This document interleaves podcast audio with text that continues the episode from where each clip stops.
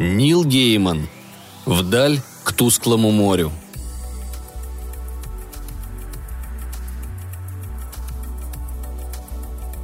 Темза – скверная тварь.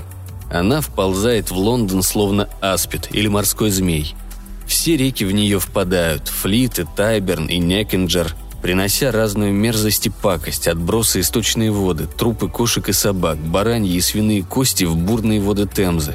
А она тащит все это на восток, в устье, а оттуда в Северное море и дальше, в забвение. В Лондоне льет дождь. Дождь смывает грязь в сточные канавы – от него ручьи вздуваются, будто реки, а реки становятся мощными потоками. Дождь – шумное создание. Он плещет, стучит и барабанит по крышам. Если с неба и падает чистая вода, ей достаточно коснуться Лондона, чтобы стать грязью, всколыхнуть грязь и превратить ее в топкую слякоть. Никто не пьет эту воду, ни дождевую воду, ни речную. Поговаривают, что вода из Темзы моментально убивает, но это неправда – Мальчишки, что прочищают водостоки, глубоко ныряют заброшенными монетками, а потом выныривают, плюются речной водой, дрожат и сжимают свои пенни в кулаке. Они не умирают, конечно, ничего такого. Хотя не бывает чистильщиков водостоков старше 15 лет. Женщина, судя по всему, не обращает внимания на дождь. Она направляется к докам Роттерхайта. Она ходит туда уже много лет, может даже много десятков лет – Никто не знает сколько, потому что никому нет дела. Она ходит там в доках или стоит и смотрит на море. Пристально глядит на стоящие на якорях корабли, как они покачиваются на волнах. Видно, что-то мешает ее душе расстаться с телом, но никто из портового люда понятия не имеет, что именно. Убежищем от потопа служит брезентовый навес, натянутый парусным мастером.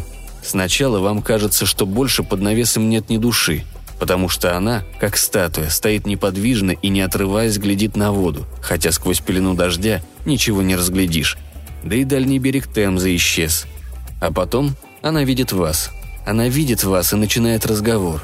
Не с вами, о нет, а с серой водой, падающей с серого неба в серую реку.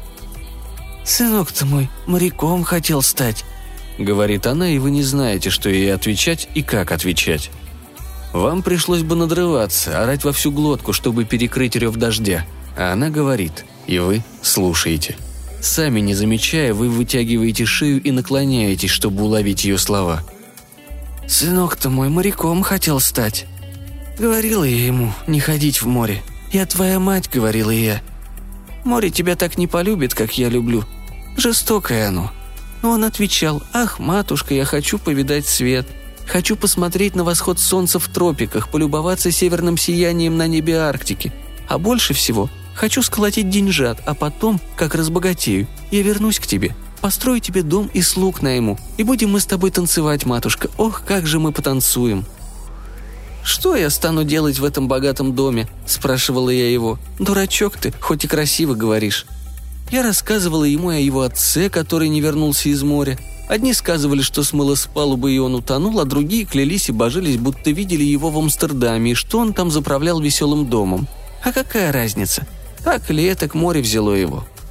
Когда ему сравнялось 12, моему мальчику, он сбежал в доки и нанялся на первый подвернувшийся корабль до острова Флориш на Азорских островах. Так мне сказали.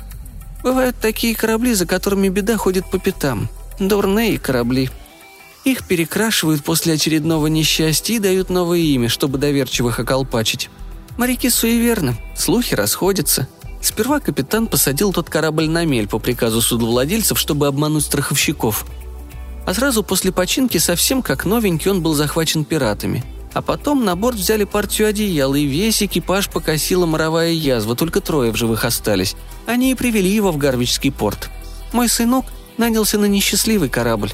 Уже на обратном пути, когда он вез мне все свое жалование, потому что был слишком молод, чтобы тратить денежки на женщин да на грок, как делал его папаша, разразился шторм. В спасательной шлюпке он был самым младшим. Они сказали, что честно бросали жребий. Да я не верю. Он был меньше их и слабее. Восемь дней шлюпка дрейфовала в море, и они страшно голодали. И уж, конечно, сплутовали они, когда бросали жребий.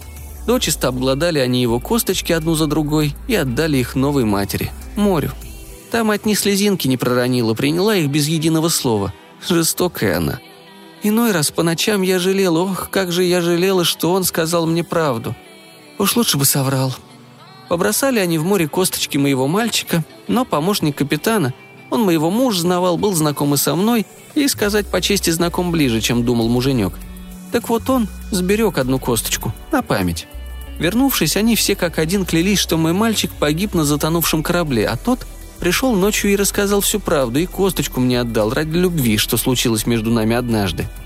Я сказала, «Что же ты наделал, Джек? Ты ведь своего сына съел». Море и его забрало в ту ночь. Он зашел в него доверху, набив карманы камнями, и так шел до конца. Он никогда не умел плавать. А я повесила кость на цепочку, чтобы вспоминать их обоих поздними вечерами, когда ветер поднимает океанские валы и обрушивает их на песок, когда ветер завывает в трубах, будто то плачет дитя. Дождь утихает, и вы думаете, что она закончила рассказ, но тут, в первый раз, она взглядывает на вас и как будто хочет что-то добавить. Она снимает что-то с шеи и протягивает это вам. «Вот», — говорит она, Теперь, когда ваши взгляды встречаются, вы замечаете, что глаза у нее коричневые, как вода в Темзе. Хотите потрогать? Вам хочется сорвать это с ее шеи и швырнуть в Темзу. Пусть чистильщики водостоков найдут это или потеряют. Но вместо этого вы пятитесь и выбираетесь из-под навеса. И дождевая вода бежит по вашему лицу, словно чьи-то чужие слезы.